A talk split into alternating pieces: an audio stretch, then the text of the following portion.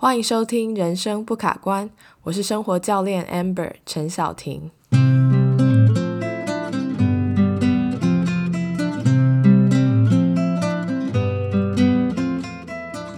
Hello，亲爱的朋友，你最近好吗？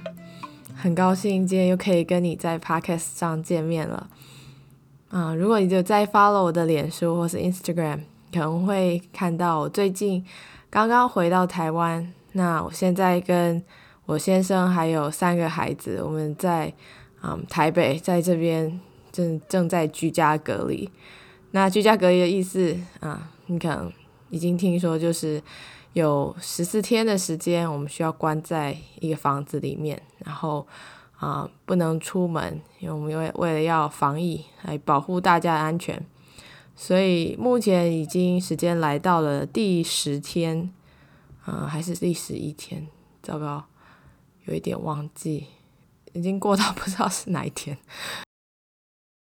前几天我在 Instagram 上问大家说，有没有什么想要听，就是我分享在新的一集里面可以跟大家聊一聊。然后我一个朋友他就说可以分享一些，嗯，隔离时期是如何苦中作乐。然后他他在那个苦中作乐里面，他写的。他用的不是苦，他用的是一个哭，就是哭泣的哭，变成哭中作乐。然后觉得，哎，他写的用这个“哭”这个字，其实还蛮贴切的，因为真的是你知道，小孩啊，我们最大的是五岁，然后最小是一岁一岁多，那真的是每天在家里都有蛮多机会，就是会哭，所以“哭中作乐”这个词就是用的很贴切。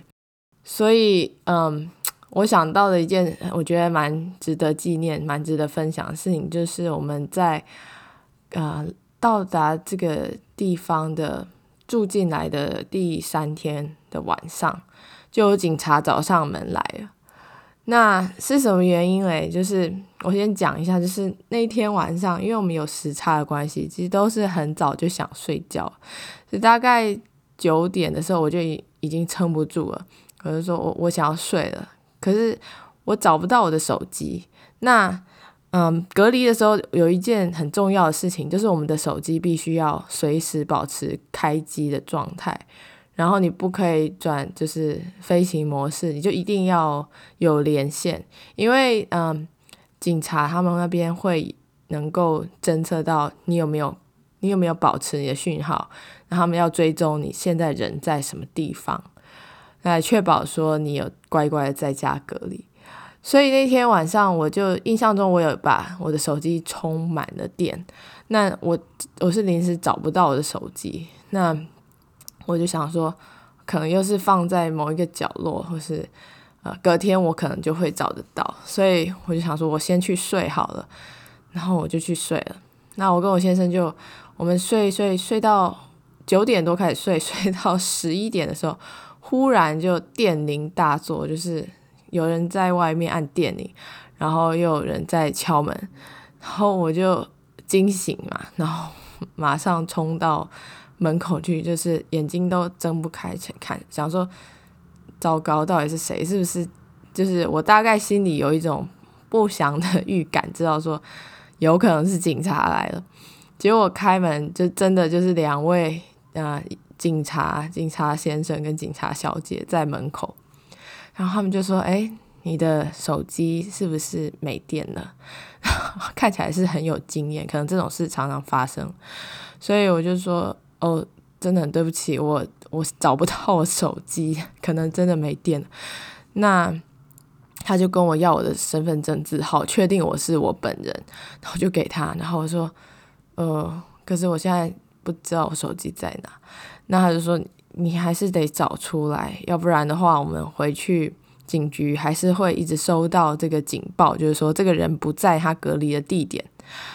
所以呢，我跟我先生就开始四处就是翻箱倒柜找手机，然后就跑到小孩房间去看小孩的床旁、床上，然后被子里面、枕头下面。结果他们都没有被吵醒，三个人都睡得非常熟。那我们又到了客厅，然后一直把那个沙发全部搬开，桌子搬开来看下面有没有，就还是找不到。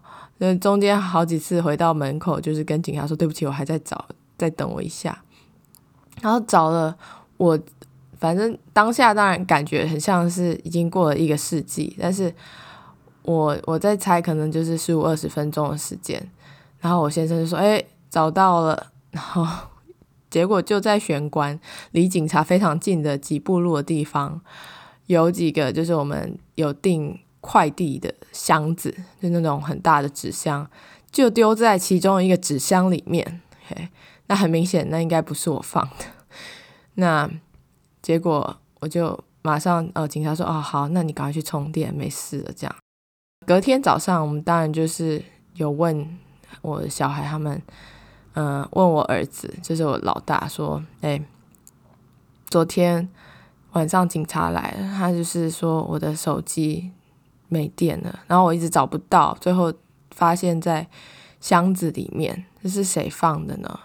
然后我儿子就非常的骄傲说：“哦，那就是我放的。”啊。”然后说：“哦，因为我昨天在弄一个灯光秀，就是在那个箱子里面玩灯光秀。”所以我就是用手电筒，然后我还有把它录下来，结果我就发现，哎，我的手机里面出现了一个五十二分钟长的影片，它的内容基本上就是大部分时间就是拍着一个箱子的墙壁这样子，箱子的对纸纸箱的墙壁，然后就这样拍了五十二分钟，然后有开着手电筒，所以。你可以知道那个电，虽然我是充饱了电，但是因为它是录影加上就是叫什么录录影加上手电筒，所以那个电耗的非常快，然后就可以听到背景有小孩在看电视很开心的声音，所以他把我的手机丢在箱子里，然后完全忘了有这回事。OK，所以我觉得这是一个蛮呃苦中作乐嘛，就是。一个很有纪念价值的回忆，然后也给大家一个警惕，就是说，如果你是居家隔离的人，你一定要记得，就是手机要收好，不要被你的小孩拿去玩。OK，好，接下来我想要分享一则也是听众的回馈。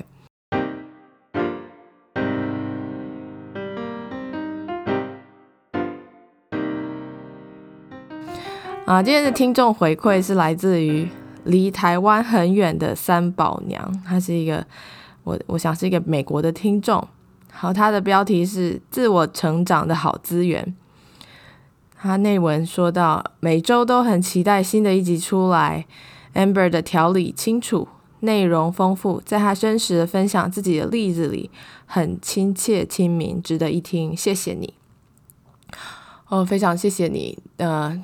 我我知道有三个孩子的妈妈真的是，嗯，还有时间抽抽空来帮我留这个五星的好评，真的很感谢你的时间，然后很感谢你很用心的评价，然后呃，也要邀请现在正在收听的你，如果你还没有留五星好评，请你一定要到 iTunes 上啊帮我做这个动作，因为这个动作可以帮助更多的人。有办法搜寻到这个节目，让他们更容易的可以得到这些啊有有用的资讯。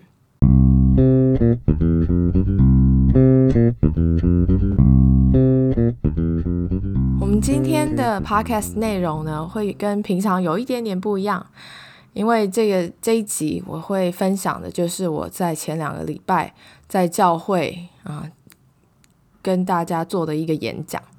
先说明一下。嗯，我是耶稣基督后期圣徒教会的成员。那这个演讲呢，是我在旧金山的中文分会做过的一个演讲。那我觉得里面谈到的原则会跟我们平常在节目上探讨的主题很有关联，所以我想要拿到这里来跟大家分享。所以如果你对这些啊讯息，不管是啊基督教的教义，或者是嗯我们。在谈的就是关于如何创造生活当中的改变。如果你有兴趣的话，那这集你一定会觉得很有趣。好，那以下就是我当天演讲的内容。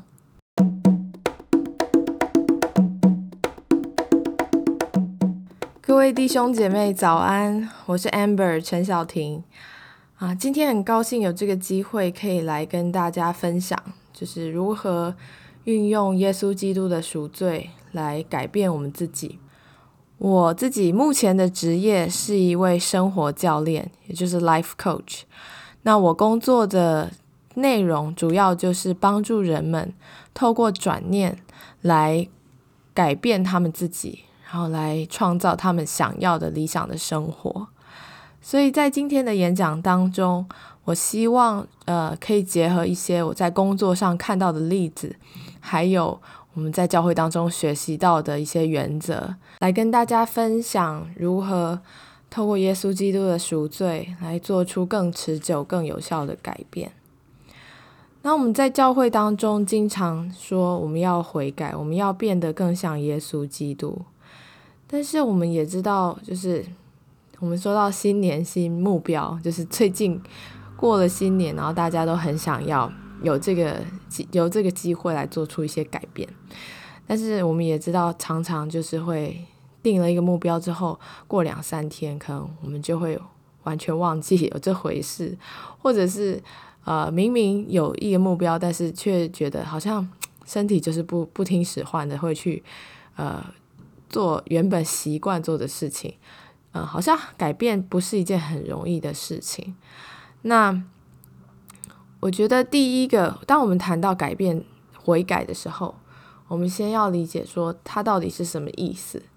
那在经文指南里面有提到，所谓的悔改，意思是心智和内心的改变，使人对神、对自己、对人生有一种新的态度。那所以你可以看到，它并不是强调我们在行为上的改变，而是强调我们在内心的改变。我们对神、对自己和人生，用一种新的心态去面对它。我们可以用耶稣基督的眼光去看事情，这个就是所谓的悔改。那我觉得，在我在工作上，还有在教会当中，还有我自己的身上的经验。经常会发现，我们对于罪还有对于悔改的观念，有的时候啊，反而会让我们做出改变的这个动作变得更加的困难。怎么说呢？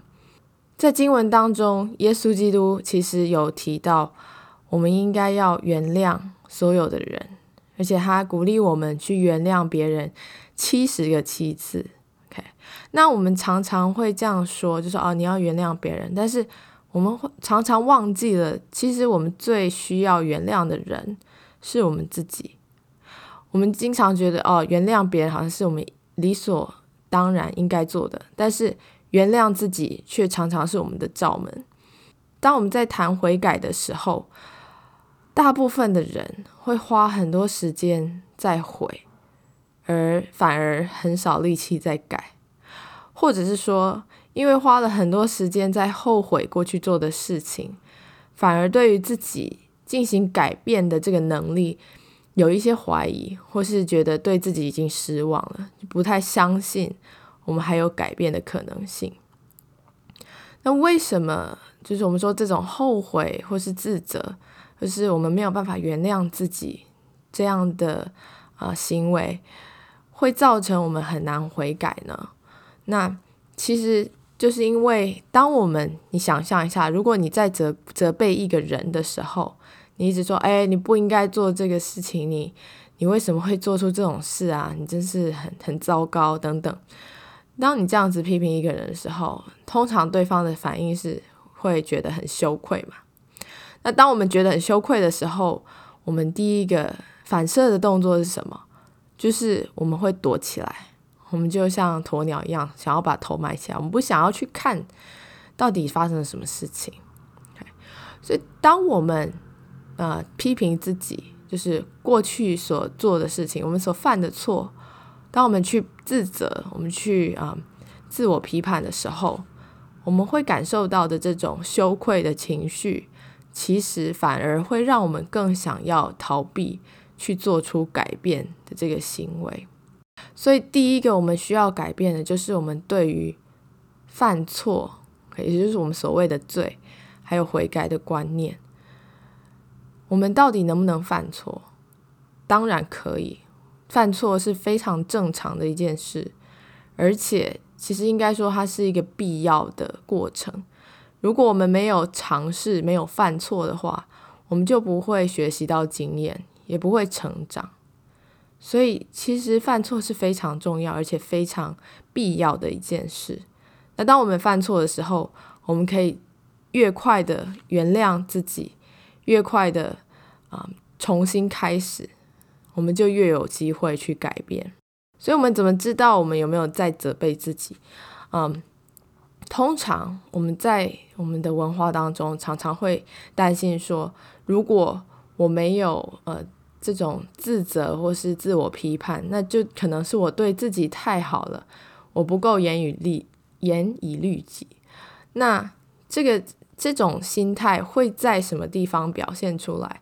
就是如果你对于自己讲话的时候，你常常会说：“哦，我不应该怎么样怎么样，或是我应该怎么样怎么样。”如果你常常用“应该”这个词的时候，你就可以知道，就是你有一点点在。批判自己或是责备自己的感觉，那与其这样子说，OK，我不应该怎么样，我后悔我做了什么，不如就是我们先去了解自己，也就是说，我们可以先去试着理解说，哎，我为什么会这样子做？OK，然后我可以理解，哦，我之所以会这样子做，也是有原因，而。我现在知道了，我想要做出什么样的改变。我知道那样子是错的，所以我渴望有什么样的不同，还有我可以选择做什么样的行动。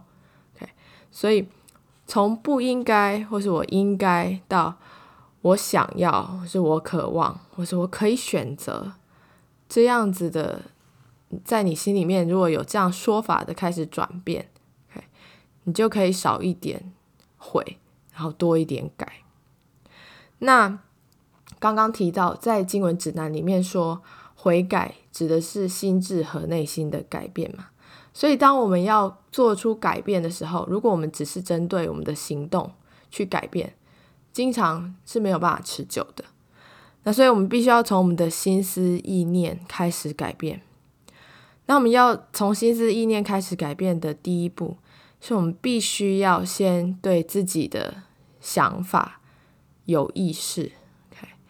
所以我举个例子来说，OK。如果说我现在我是一个妈妈，我我有三个孩子，他们年纪都呃从一岁到五岁，那有时候觉得哦生气起来不不小心就会骂人嘛。好，以这个骂小孩为例子，那。如果说我一开始的想法就是，哎，我怎么会这样做？这是一个糟糕的妈妈，我不应该骂我的小孩，我就是要有爱心啊，我不应该要这样子对他们。如果是这样的话，我们就会错失很多了解自己的机会，而且我们也比较难做出持久的改变，反而会觉得很羞愧，不想要面对这个问题。那所以第一个我们需要做的，其实是从。观察自己开始我们不带批判。我开始观察我自己，说：“诶，我为什么会有这个行为呢？嗯，我为什么会去骂我的孩子？我当下是有什么样的情绪？比方说，我是觉得很愤怒吗？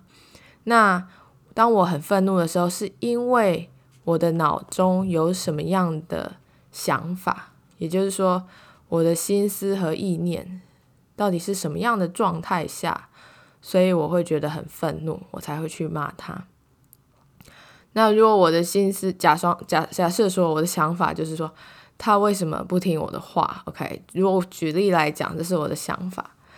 那接下来我需要问的是，不是说诶我不应该这样想，而是我为什么会这样想呢？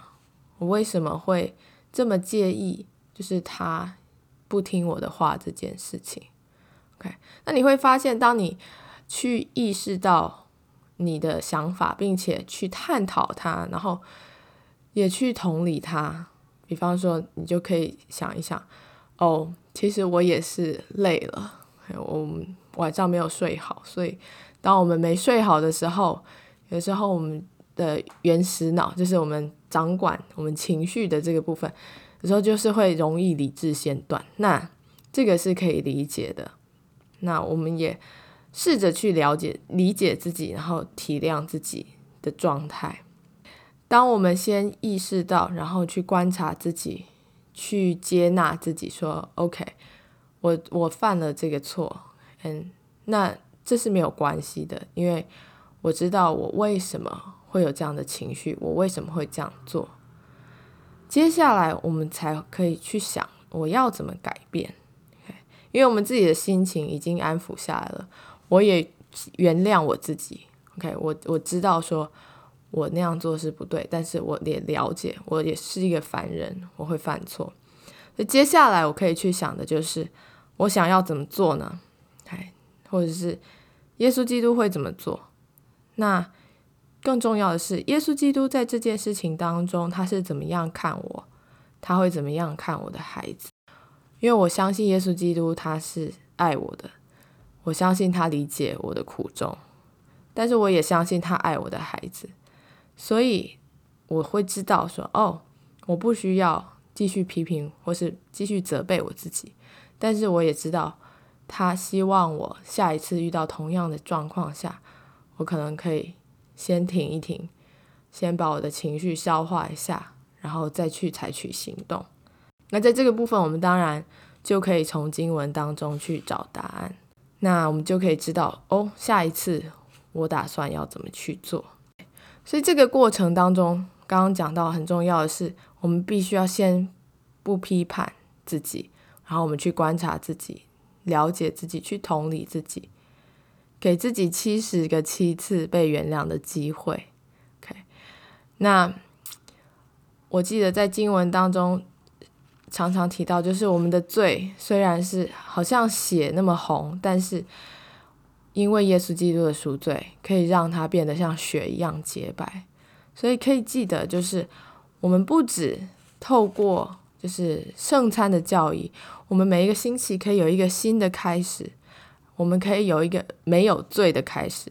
而且呢，没有罪代表的是我们不需要继续背负着所谓的罪恶感生活。我们可以相信，神已经原谅我们，我们自己也可以原谅我们。那当我们放下这些过去的犯的错的时候，我们要做改变也会比较有动力，也对自己会比较有信心。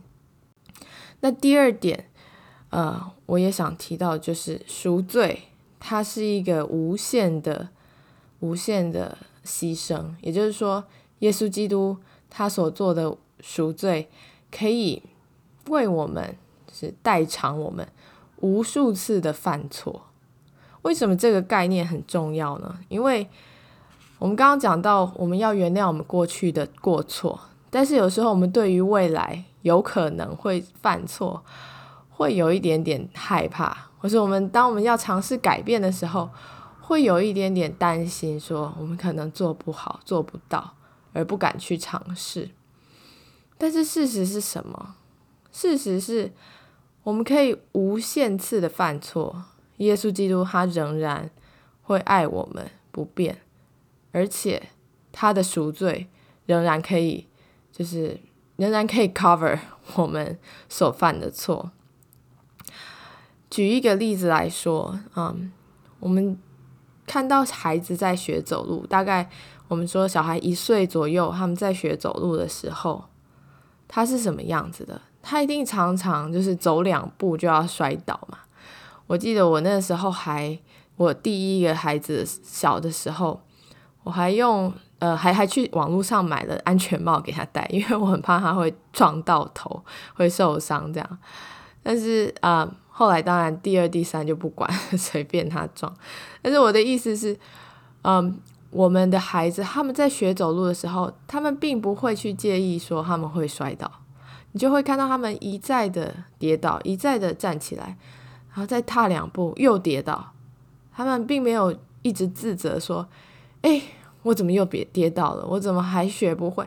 我都已经十三个月大了，我怎么还这样子走路还会摔倒呢？这是真是糟糕，这不应该。看隔壁那个十个月就会走路了，怎么我会这样子差劲？他也不会去跟人家比较，他也不会自责，而且身身为父母的我们，也只会鼓励他。我们不会说：“哎，你怎么那么笨？你还还没学会走路。”我们就是把它看作是一个非常正常的过程。而且其实。